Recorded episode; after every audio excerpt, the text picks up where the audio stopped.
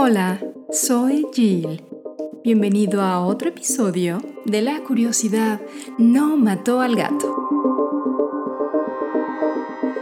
¿Listo para el episodio de hoy? Hoy te voy a hablar del humano como conejillo de indias. A través de la historia han existido episodios terribles donde desde dictaduras, farmacéuticas, gobiernos, tú llámalo como quieras, pero todos ellos han cometido atrocidades en contra de la humanidad. ¿Y cómo? Pues utilizando a los humanos como conejillos de indias para hacer experimentos, para saber si un medicamento funciona o no, sabiendo que probablemente va a afectar a ese humano. Esto de momento me recuerda el tiempo presente en el que estamos viviendo. Vamos hacia el tema. ¿Me acompañas?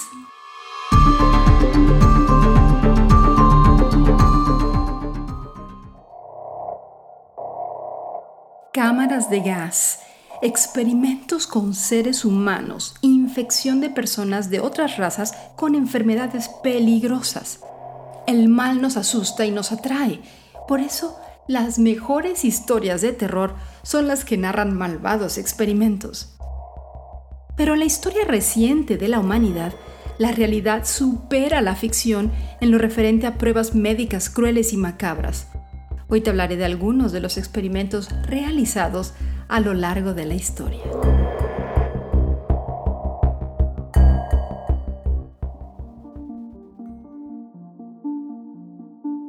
MK Ultra fue un proyecto de la CIA que buscaba encontrar maneras de controlar la mente, para lo que contrató al Dr. Donald Ewan Cameron para que encabezara experimentos. En el marco del subproyecto 68, el doctor sometía a los pacientes de su instituto Memorial Ellen en Montreal con depresión bipolar o trastornos de ansiedad a una terapia que les dejó serios daños y alteró sus vidas de forma irreparable.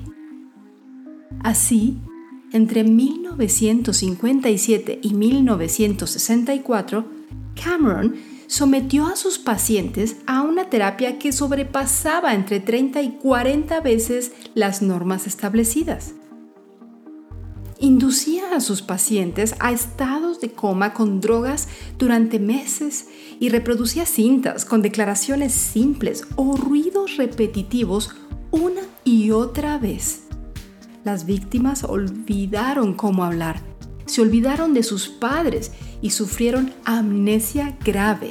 Los experimentos se realizaban en ciudadanos canadienses, probablemente porque la CIA consideraba demasiado arriesgado realizar estas prácticas en estadounidenses.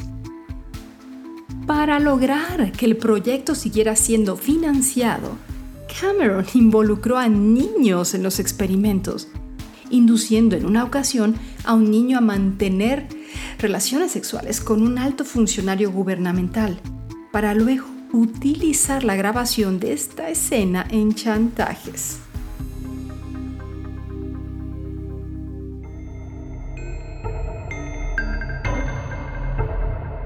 A medida que se intensificaba la investigación de armas químicas en los años 40 y para probar la eficacia de las armas y métodos de defensa, el gobierno de Estados Unidos no vaciló a la hora de involucrar a personal militar en sus experimentos, durante los que utilizaba gas mostaza y otros productos químicos que dejaban quemaduras en la piel y destruían los pulmones de los soldados, que ni siquiera sabían que formaban parte del experimento.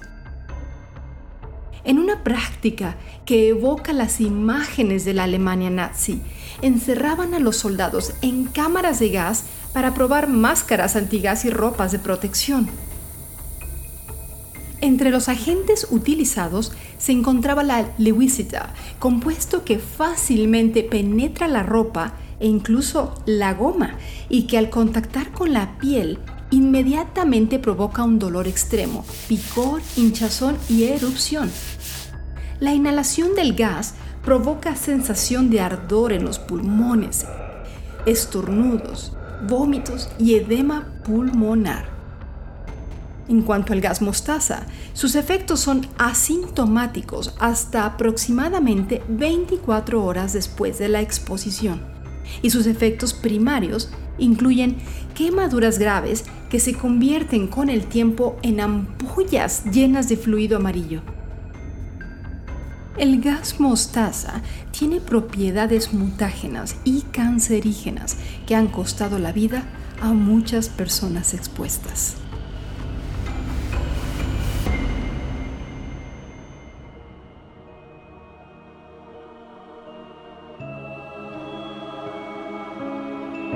Los nazis fueron infames no solo por la crueldad con la que trataban a los prisioneros en los campos de concentración, sino que también por los experimentos médicos que llevaron a cabo en estos mismos. El nombre de Joseph Mengele siempre ha sido sinónimo de sadismo y crueldad, conocido también por el apodo de Ángel de la Muerte. Este médico nazi realizó durante años despiadados experimentos en humanos con la firme intención no solo de erradicar a los que consideraba inferiores, sino también de buscar la perpetuación y proliferación de la raza aria. Pero este será tema de otro episodio futuro.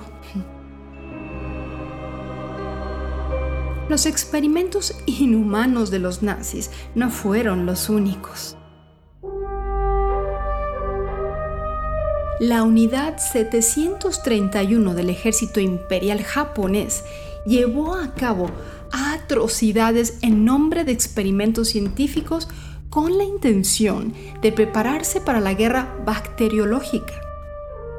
Iniciada en 1938, el objetivo de la unidad 731 era desarrollar armas biológicas con el apoyo de universidades y escuelas de medicina japonesas que proporcionaron médicos y personal de investigación para llevar a cabo experimentos insólitos. La unidad utilizó a miles de prisioneros chinos y civiles asiáticos como conejillos de indias para desarrollar enfermedades mortales. Infectaban a los prisioneros con cólera, antrax, peste y otros patógenos algunos experimentos incluían vivisección sin anestesia y cámaras de presión para determinar cuánto podría aguantar un cuerpo humano antes de estallar. Imagínense eso. Este programa encubierto de investigación finalizó sus operaciones en 1945 saldándose con unos 10.000 a 40.000 muertos dentro de las clínicas y entre 200.000 y 400.000 en exteriores.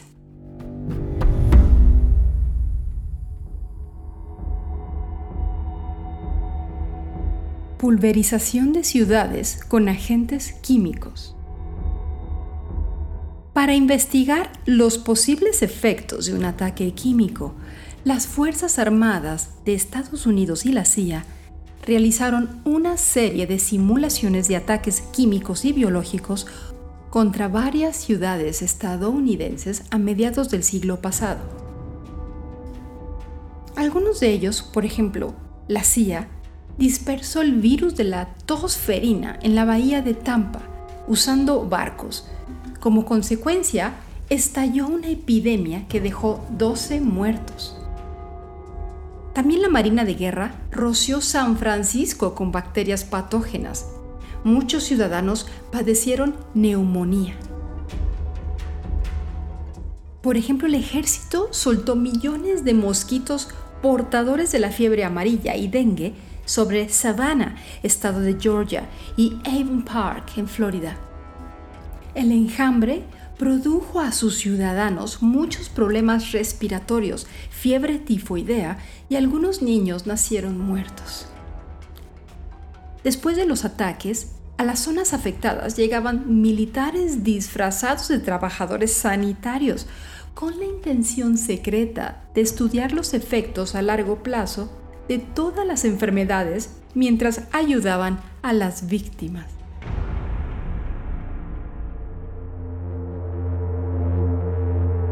Guatemaltecos infectados con enfermedades venéreas. En los años 40, miles de guatemaltecos fueron infectados con sífilis, gonorrea o cancroide, sin su conocimiento en el marco de una serie de experimentos dirigidos por el médico estadounidense John Cutler y destinados a averiguar si la penicilina podía ser usada para prevenir enfermedades de transmisión sexual. Para realizar sus experimentos, el gobierno de Estados Unidos envió prostitutas sifilíticas a los presos, enfermos mentales y soldados de Guatemala. Si alguien lograba evitar la infección, la enfermedad le era inoculada. Una vez infectadas, algunas víctimas eran tratadas con penicilina y otras no, para estudiar las diferentes reacciones. Alrededor de un tercio de las víctimas no recibió penicilina.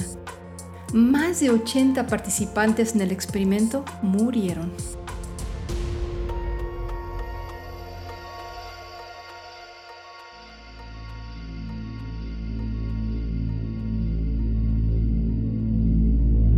En el marco de un programa secreto para estudiar el efecto de elementos radioactivos, el gobierno de Estados Unidos inyectaba a sus participantes sustancias altamente tóxicas como plutonio.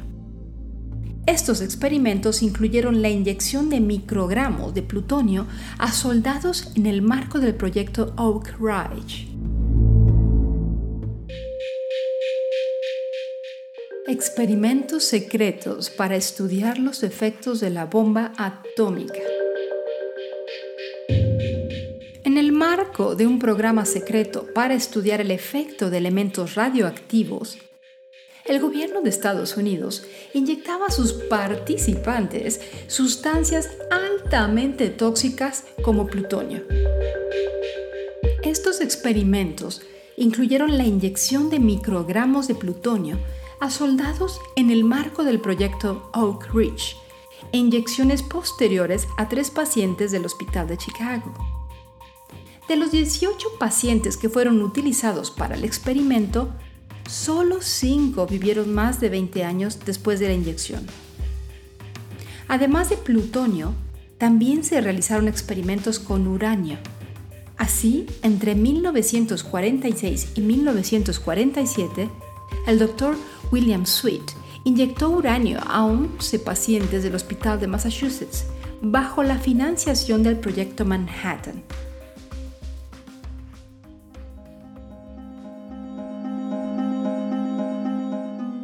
De agente naranja a los presos. Además de usar ampliamente el agente naranja como defoliante durante la guerra de Vietnam, lo que produjo varias enfermedades y mutaciones genéticas en generaciones subsecuentes, el gobierno de Estados Unidos probó el peligroso producto tóxico en presos voluntarios de una cárcel de Filadelfia haciéndolo pasar por una investigación dermatológica. Los experimentos que se realizaron entre 1951 y 1974 fueron encabezados por el doctor Albert Klinkman. Los presos recibían pagos por permitir la aplicación de inyecciones de dioxina, uno de los componentes del agente naranja. Entre los efectos que sufrieron los presos figuran las erupciones cloracné en las mejillas, detrás de las orejas, axilas e ingle.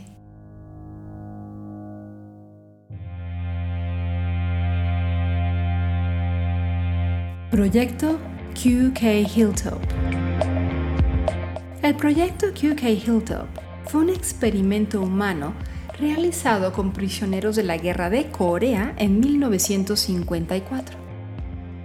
La idea era estudiar las técnicas chinas de lavado de cerebro que luego utilizaron para desarrollar nuevos métodos de interrogatorio. El líder de la investigación fue el doctor Harold Wolf de la Facultad de Medicina de la Universidad de Cornell, un neurólogo de cierto renombre cuya especialidad eran las migrañas y el dolor. Después de solicitar que la CIA le proporcionara información sobre encarcelamiento, privación, humillación, tortura, lavado de cerebro, hipnosis y más, el equipo de investigación de Wolf comenzó a formular un plan a través del que desarrollarían drogas secretas y varios procedimientos de daño cerebral.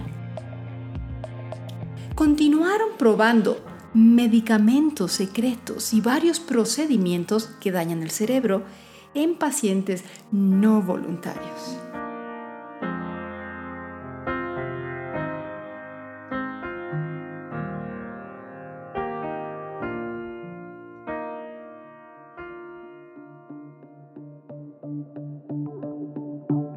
Puertorriqueños infectados con cáncer. En 1931, el doctor Cornelius Rhodes recibió la financiación del Instituto Rockefeller para realizar una serie de experimentos en Puerto Rico.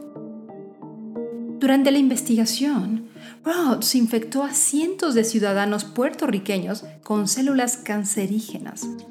Trece de ellos murieron en noviembre de 1931, en una carta a su compañero de Boston, describía a los puertorriqueños como la raza más sucia, más perezosa, más degenerada y más ratera que jamás haya habitado este planeta. Como también comentó, yo he hecho lo mejor que he podido para adelantar el proceso, vamos, el exterminio de la población, matando a ocho y trasplantándoles el cáncer a varios más. Esto último no ha causado muertes todavía. La cuestión de la consideración por el bienestar de los pacientes no juega papel alguno aquí. De hecho, todos los médicos se deleitan en el abuso y tortura de los desafortunados sujetos. Qué hombre tan terrible, eso decía su carta.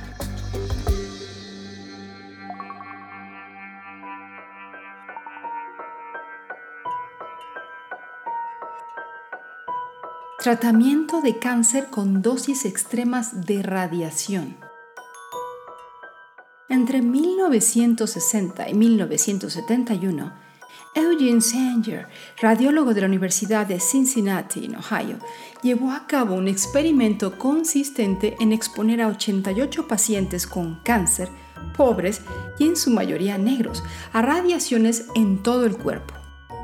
Las víctimas no firmaron ningún formulario de consentimiento ni fueron informados de que el Pentágono financiaba el estudio.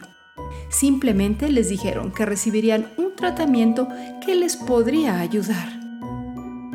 En una hora recibieron el equivalente a cerca de 20.000 radiografías, sufriendo en resultado náuseas, vómitos, dolor de estómago severo, pérdida del apetito y confusión mental.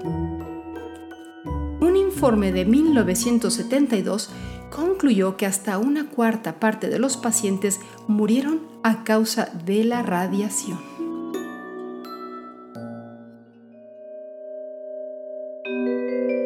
LSD o LSD en español.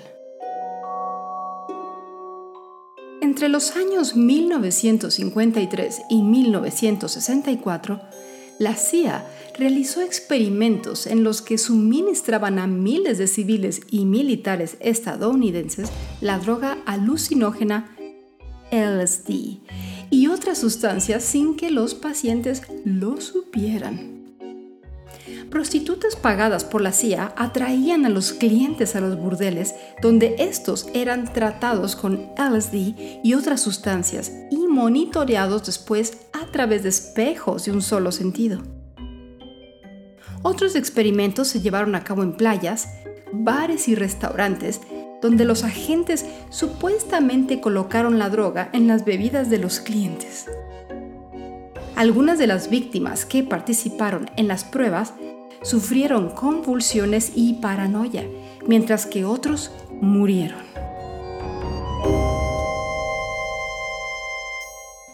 Proyecto 4.1 El proyecto 4.1 fue un estudio médico realizado en los nativos de las Islas Marshall, que en 1952 fueron expuestos a lluvia radioactiva tras una prueba nuclear en el atolón de Bikini. En lugar de informar a los residentes de la isla de su exposición y de tratarlos mientras eran estudiados, Estados Unidos prefirió simplemente esperar y ver los resultados de la exposición. Después de la primera década, la cantidad de niños con cáncer de tiroides creció significativamente por encima de los índices normales. En 1974, casi un tercio de los isleños habían desarrollado tumor. El proyecto Aversión, o en inglés Aversion Project. Con la ayuda de psiquiatras del ejército y capellanes militares, el régimen del apartheid de Sudáfrica se libraba de los homosexuales en las Fuerzas Armadas del país. Tras confesar su orientación sexual, eran enviados a un hospital militar cerca de Pretoria, a un lugar llamado la Sala 22. Allí, entre 1971 y 1989, muchas de las víctimas fueron sometidas a castraciones químicas y a descargas eléctricas con el fin, teóricamente, de curarlas de su condición homosexual, según ellos. 900 hombres fueron sometidos a cirugías forzadas de reasignación sexual. Los hombres fueron convertidos quirúrgicamente en mujeres en contra de su voluntad y devueltos a la vida civil sin los medios para costear las caras hormonas necesarias para mantener su nueva identidad sexual.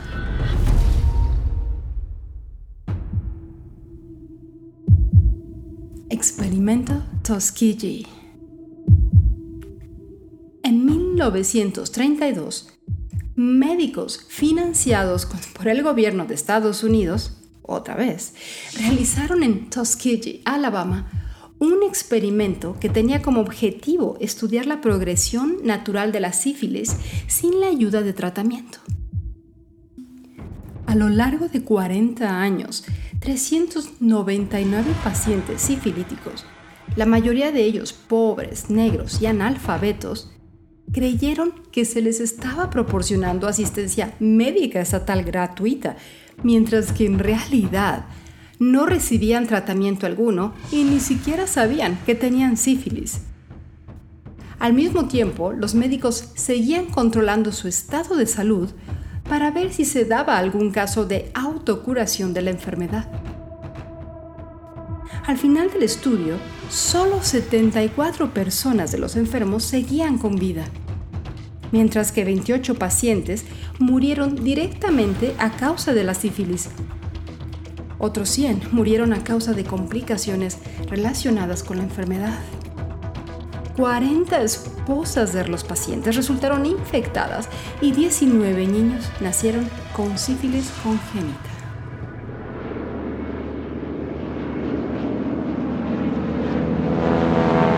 Terror en los cielos. En la década de los 60, el ejército quiso comprobar hasta qué punto sus soldados son capaces de cometer errores en situaciones de vida o muerte. Para tal fin, a los altos cargos no se les ocurrió una mejor idea que durante un entrenamiento de vuelo informar a los 10 reclusos de que el avión no funcionaba bien y tendrían que aterrizar en el océano.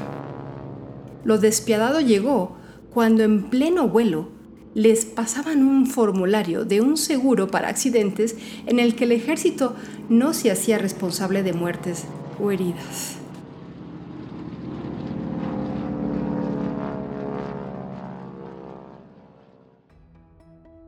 En 1926, el profesor Carney Landis de la Universidad de Minnesota quiso investigar las expresiones faciales de disgusto.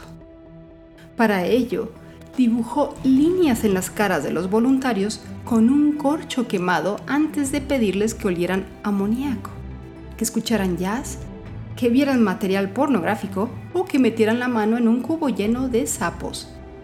Para finalizar, les pedía que decapitaran a una rata blanca. Aunque todos dudaban y algunos maldecían o lloraban, la mayoría aceptaron hacerlo, demostrando lo fácil que mucha gente acepta la autoridad. Los rostros de los voluntarios no tenían desperdicio. En una información, se dice que parecían miembros de un culto preparándose para hacer un sacrificio ante el gran dios del experimento.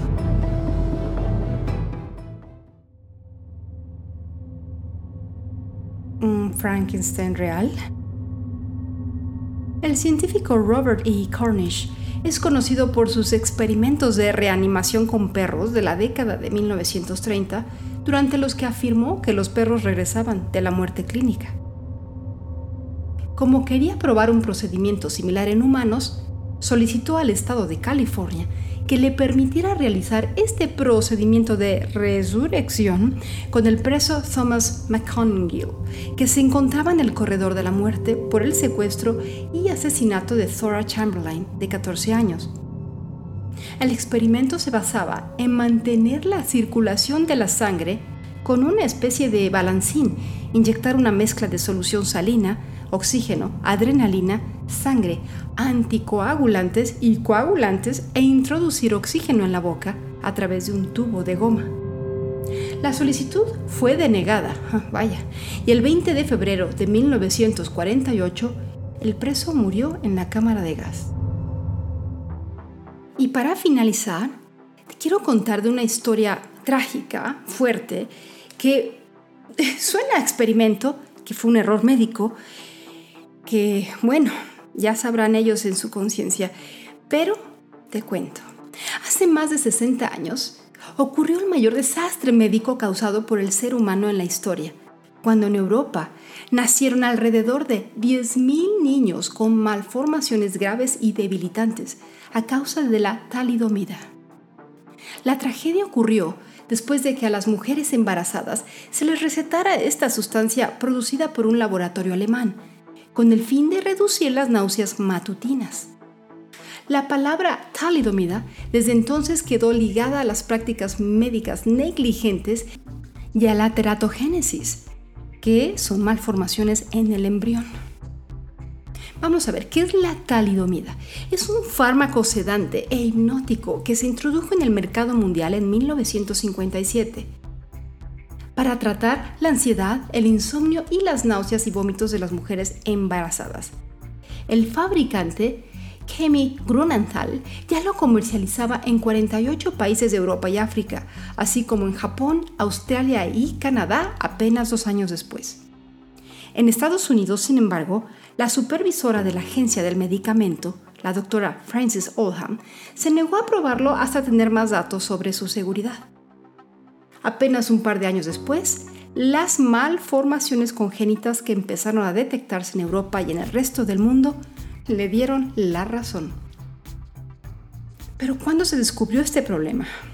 En 1962, el pediatra alemán Guido Hein Lenz publicó un trabajo en el que alertaba de la posible relación entre la ingesta del fármaco durante los primeros meses de embarazo y las malformaciones en los hijos de estas mujeres. En concreto, los niños tratados con talidomida nacían con graves malformaciones, especialmente en los brazos y antebrazos. La unión directa de las manos a los hombros, que les daba un aspecto similar al de las aletas de una foca, dio lugar al nombre de focomelia, aunque no eran los únicos defectos relacionados con el fármaco, que también provocaba problemas en los órganos internos. Los hallazgos del Dr. Lenz provocaron su inmediata retirada en 1962 en Alemania y posteriormente en otros países, por ejemplo en España en 1963, con un balance que el pediatra alemán cifró en al menos 3.900 afectados, con claras evidencias de exposición, a los que habría que sumar casi 2.000 víctimas mortales, porque Lenz calculó que la mortalidad infantil en el primer año de vida de los niños expuestos a la talidomida durante el embarazo era del 40%. Tristemente, aunque algunos estudios sitúan el número de afectados en toda Europa en torno a los 8.000 o 10.000, los expertos reconocen las dificultades para dar una cifra exacta. Esto fue una tragedia muy, muy triste.